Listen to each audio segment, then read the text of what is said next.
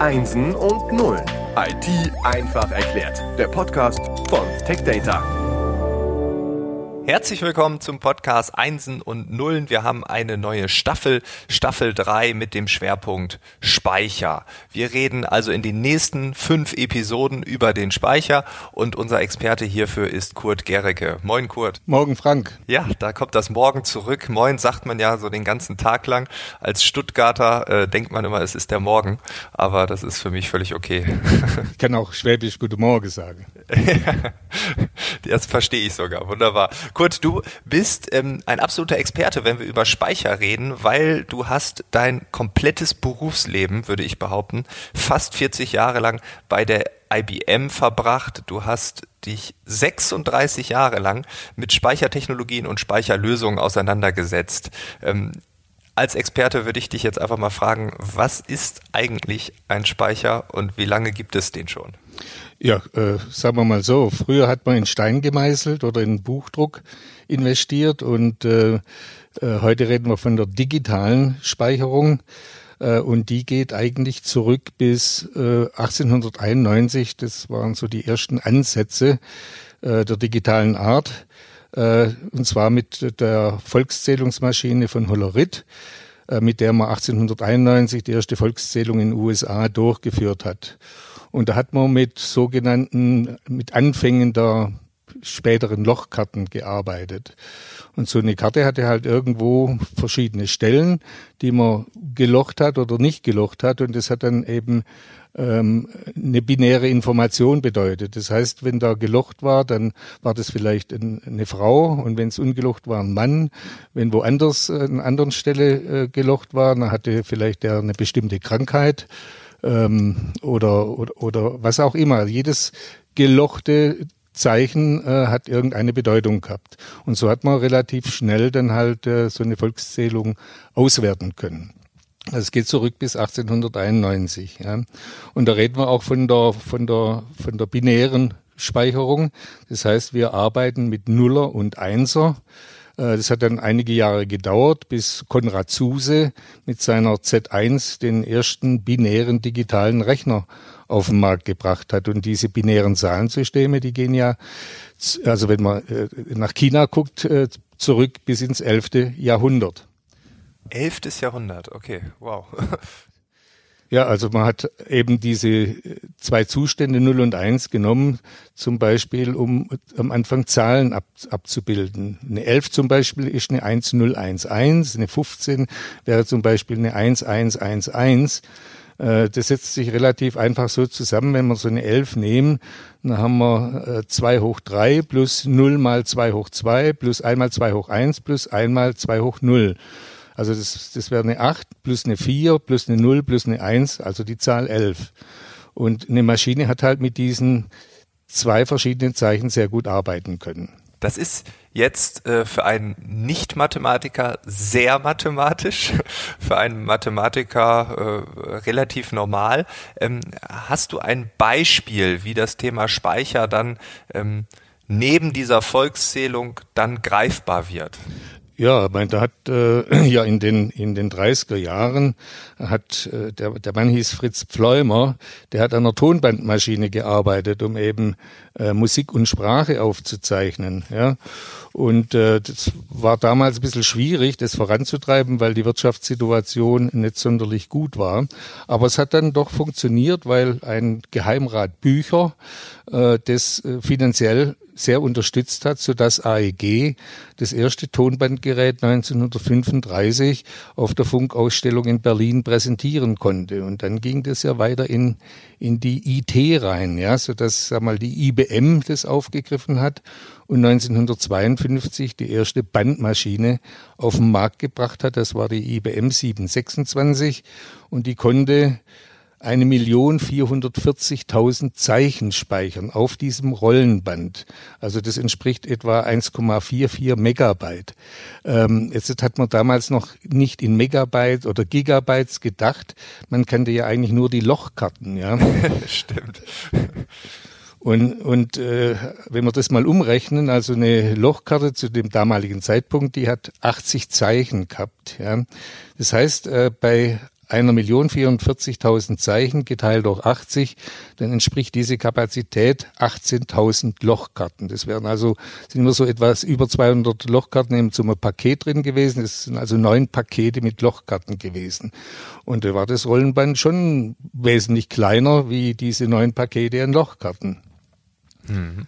Und das hat sich dann weiterentwickelt, also Tonband, Rollenband und dann gab es irgendwann dann, ja auch die Plattensysteme. Ja, das ist richtig. Und das kam eigentlich äh, in der Zeit zustande, ähm, dass ein IBM-Mitarbeiter, der hieß Ronald B. Johnson, das war ein hochkarätiger Entwickler, der hat den Auftrag gekriegt, eine Rechenanlage zu entwickeln, die 10.000 Fälle pro Tag verarbeiten konnte. Und er hat sich natürlich das Rollenband angeguckt und sehr schnell festgestellt, dass er das nie hinkriegt, ja, weil da muss man ja viel zu lange suchen, spulen, suchen, äh, bis man da irgendwelche Daten rausholen kann. Er konnte sich die besten Leute aussuchen, ja, es war so ein Team mit zehn Personen und die sind dann nach Kalifornien gegangen, weil er einfach eine innovative Umgebung haben wollte mit angenehmem Wetter, ja. Und da sind die dann auf die Idee gekommen, dass man einen Stapel voller Aluminiumplatten nimmt, die mit derselben Schicht, also mit dieser Eisenoxidschicht, also Roche-Partikelschicht, äh, beschichtet und ein Schreibläsekopf über eine Seilzugmechanik zwischen zwei solcher Platten reinsteuert. Und das waren 24 Zoll Platten, man muss sich das mal vorstellen. Das ist ein Durchmesser von 61 Zentimeter. Ja, was, und da waren äh, am Anfang 51 Platten im Stapel und später äh, 52 Platten. Das hat man gemacht, damit die beiden äußeren Platten im Stapel nicht mehr beschrieben werden aus Stabilitätsgründen. Ja, und alles in dieser Maschine war Pressluft gesteuert. Das muss man sich mal vorstellen. Auch wenn man mit dieser Seilzugmechanik den Schreibläsekopf äh, in, zwischen zwei Platten reingesteuert hat, hat wieder Pressluft dafür gesorgt, dass der äh, über der Platte, es war ein Schwebekopf, über der Platte geschwebt ist und die Pressluft hat es so gesteuert, dass er genau eine Höhe von 0,02 Millimeter gehabt hat. Ja. Ja, und er hat es auch ausgeglichen, weil die Platten oder diese Eisenoxidschicht mit dieser Kunststaatsmasse ja relativ uneben war. Ja, da hat das immer auf 0,02 Millimeter gehalten. Das ist also schon verrückt. Und die Kapazität, es waren damals, da hat man auch wieder von, von äh, Anzahl Zeichen gesprochen, aber das entsprach im Prinzip äh, fünf Millionen Zeichen oder fünf Megabyte, würde, würde man heute sagen. Mhm. Und wenn man das wieder, wieder umrechnet, ja, dann haben wir also im Endeffekt 30 Kartons mit Lochkarten, ja. Oder äh, über 62.000 Lochkarten, die man da abgebildet hat. Aber die Anzahl Lochkarten konnten sich halt die Menschen damals vorstellen. Wenn ich jetzt, äh, jetzt auf meinen Schreibtisch gucke, dann habe ich da meinen Laptop, ich habe aber auch immer mein iPhone da liegen. Und äh, beim iPhone schaue ich zumindest bewusst immer, wenn ich ein neues kaufe, wie viel Speicher habe ich dort. Äh, wenn wir das mal mit Lochkarten umrechnen, so 128 Gigabyte oder so, wie viel, äh, wie viel Lochkarten wären das? Einfach damit man das mal greifen kann. Muss ich gerade mal kurz rechnen. Also wenn wir ein iPhone nehmen mit 128 Gigabyte Speicher, dann entspricht es in etwa 16 Milliarden Lochkarten. 16 das wären, Milliarden. 16 Milliarden und es wären dann äh, 770.000 Kartons. Ja, und wenn man, sag ich mal, 1000 Kartons kriegt man etwa auf einen großen Lastwagen drauf, dann würde das 770 Lastwagen entsprechen. Okay, also wenn ich 1956 so viele Fotos gemacht hätte, wie ich heute mache, nach einem Jahr ist mein iPhone voll, dann hätte ich nach einem Jahr 1956 770 Lastwagen immer neben mir herfahren genau. lassen müssen, um zu sagen, hier, das Foto habe ich vor genau. drei Monaten in Lissabon geschossen. Das ist absurd. das ist absolut absurd. Deswegen haben wir ja heute die Begriffe Megabyte, Gigabyte, Terabyte, Petabyte und so weiter. Da macht äh, das Ganze doch ein bisschen einfacher. Und wenn wir heute über 15 Terabyte Platten reden, ähm, äh, das ist ja dann absurd viel. Ja, 15 Terabyte Platten auf dreieinhalb Zoll Basis. Das sind ja die, wo, wo Helium verwendet wird, damit man ein paar Scheiben noch mehr reinkriegt. Da hätten wir dann etwa 90 Millionen Kartons. Das wären also 90.000 große Lastwagen mit jeweils 1000 Kartons auf der Ladefläche. Das kann man sich äh, eigentlich gar nicht mehr vorstellen. Nein, das ist nein. verrückt. Ja. Konnte man sich das 1956 überhaupt als Vision vorstellen? Nein, das war so absurd weit weg. Da das war wirklich weit weg. Ja, ja. Und heute grinsen wir über diese Zahlen.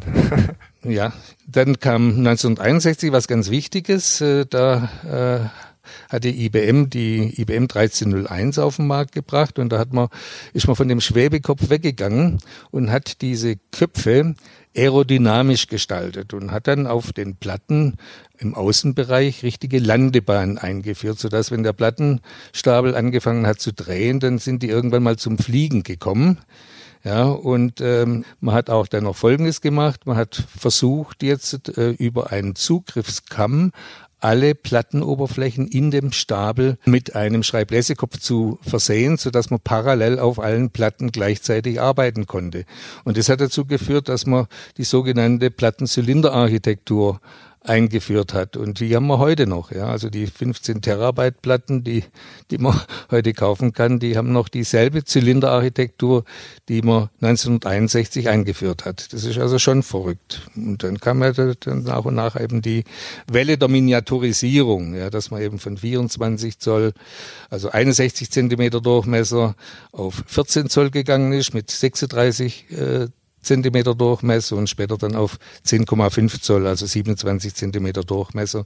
Und heute haben wir dreieinhalb Zoll mit 9 Zentimeter und zweieinhalb Zoll mit 6 Zentimeter. Also es ist schon eine äh, extreme Entwicklung. Mhm. Aber die, die äh, Problematik äh, war eigentlich dann der Fall, als man von 14 Zoll auf 10,5 Zoll gegangen ist.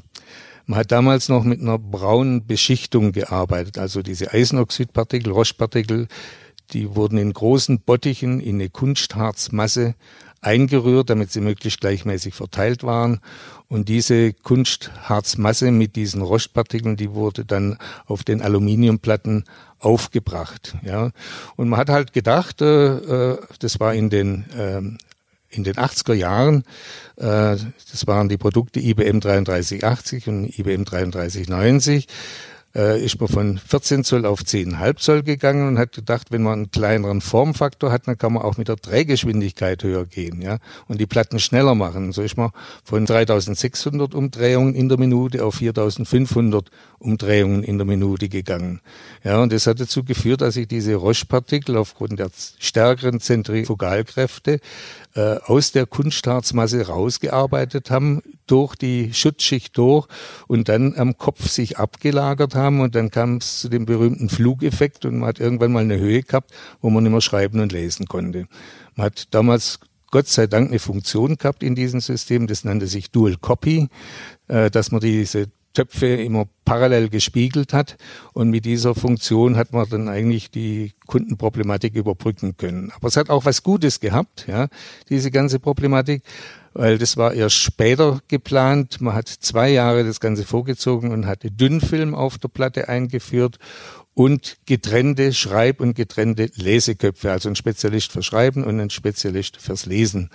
Ja, und der Dünnfilm, das muss man verstehen, da, da haben wir keine Roche-Partikel mehr als Magnetisierungsträger, sondern da, äh, der Dünnfilm wird heute auf eine gehärtete Glasplatte aufgesprüht unter Vakuum und wandert dann in einen Ofen rein.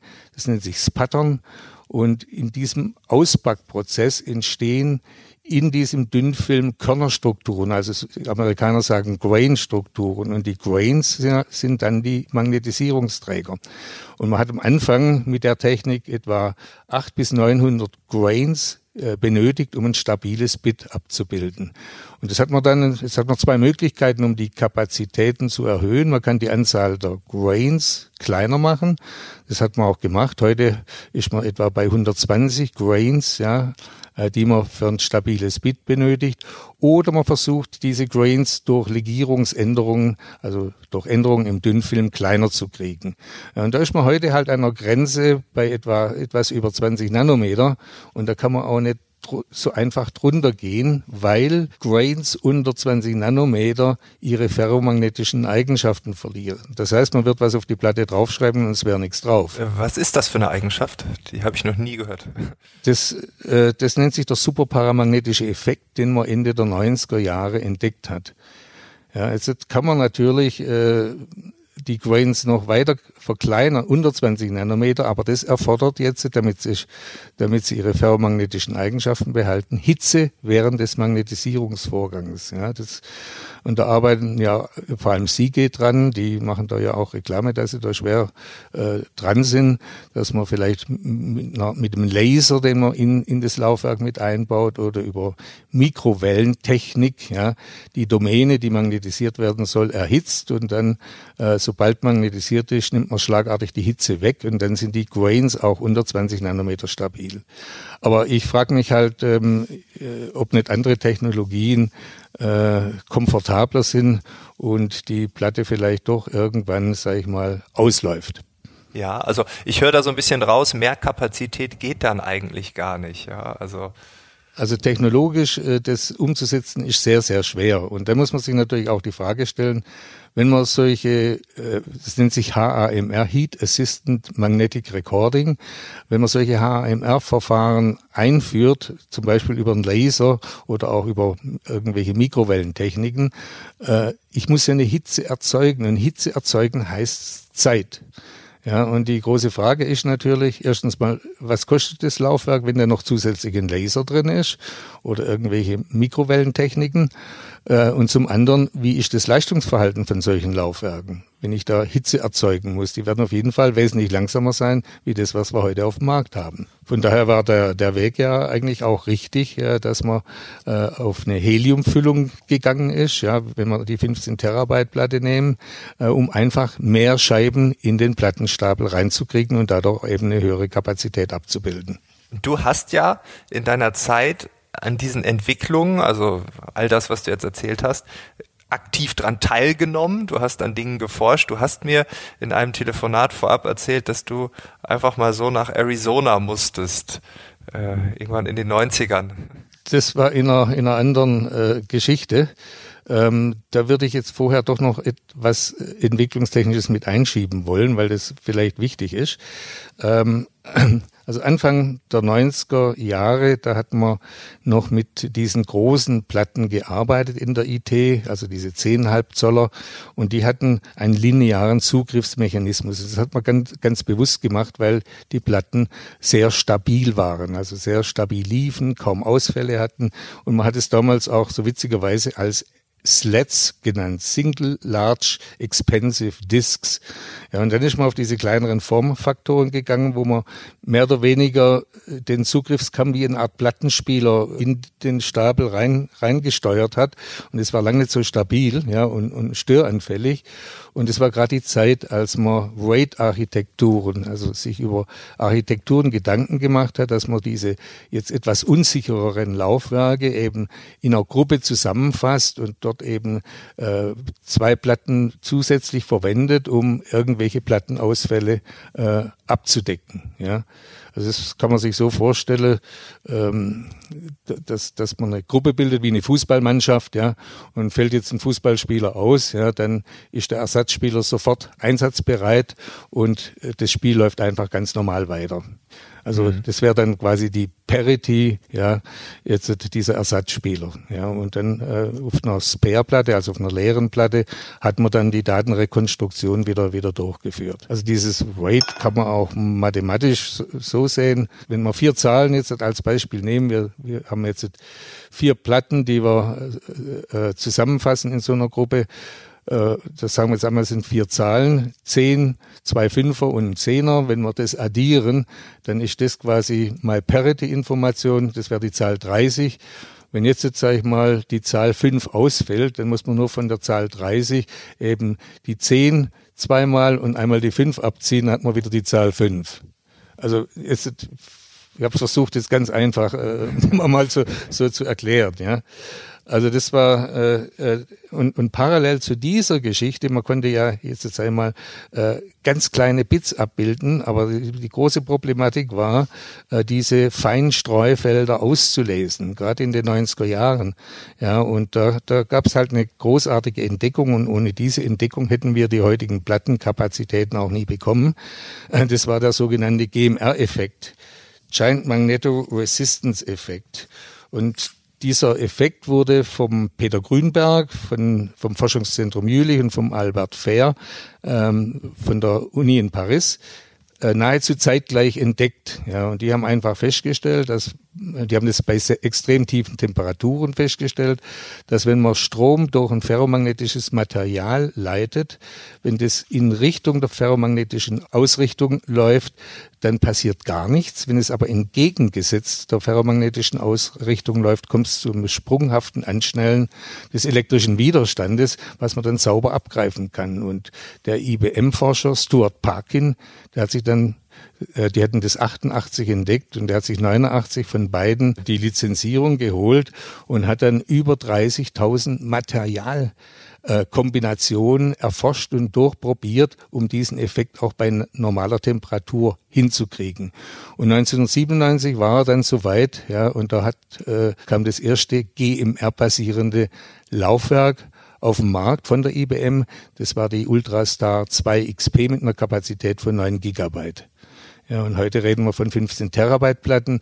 Ohne GMR-Einsatz wäre das nie möglich geworden. Also das ist schon eine, äh, eine technische Meisterleistung, äh, was der Stuart Parkin äh, da umgesetzt hat.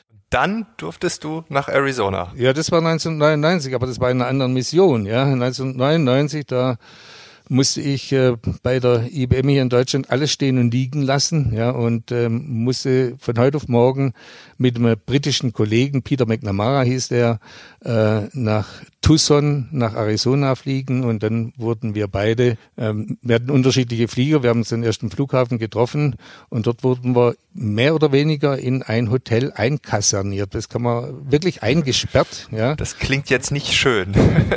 es war so und äh, äh, mein Kollege Peter McNamara hat gesagt, do they prison us, ja. Ähm, äh, wir kamen uns also wirklich eingesperrt auch vor. Und dann äh, haben wir tausend Sachen vorgelegt gekriegt, die wir unterschreiben mussten verschiedene Geheimhaltungsverpflichtungen, dass wir nicht traden gehen und, und, und was weiß ich für ein Zeug. Ja. Und dann wurde uns mehr oder weniger beschieden, dass man äh, plant, die Tape-Technologie auf ein ganz neues Fundament zu stellen. Ja.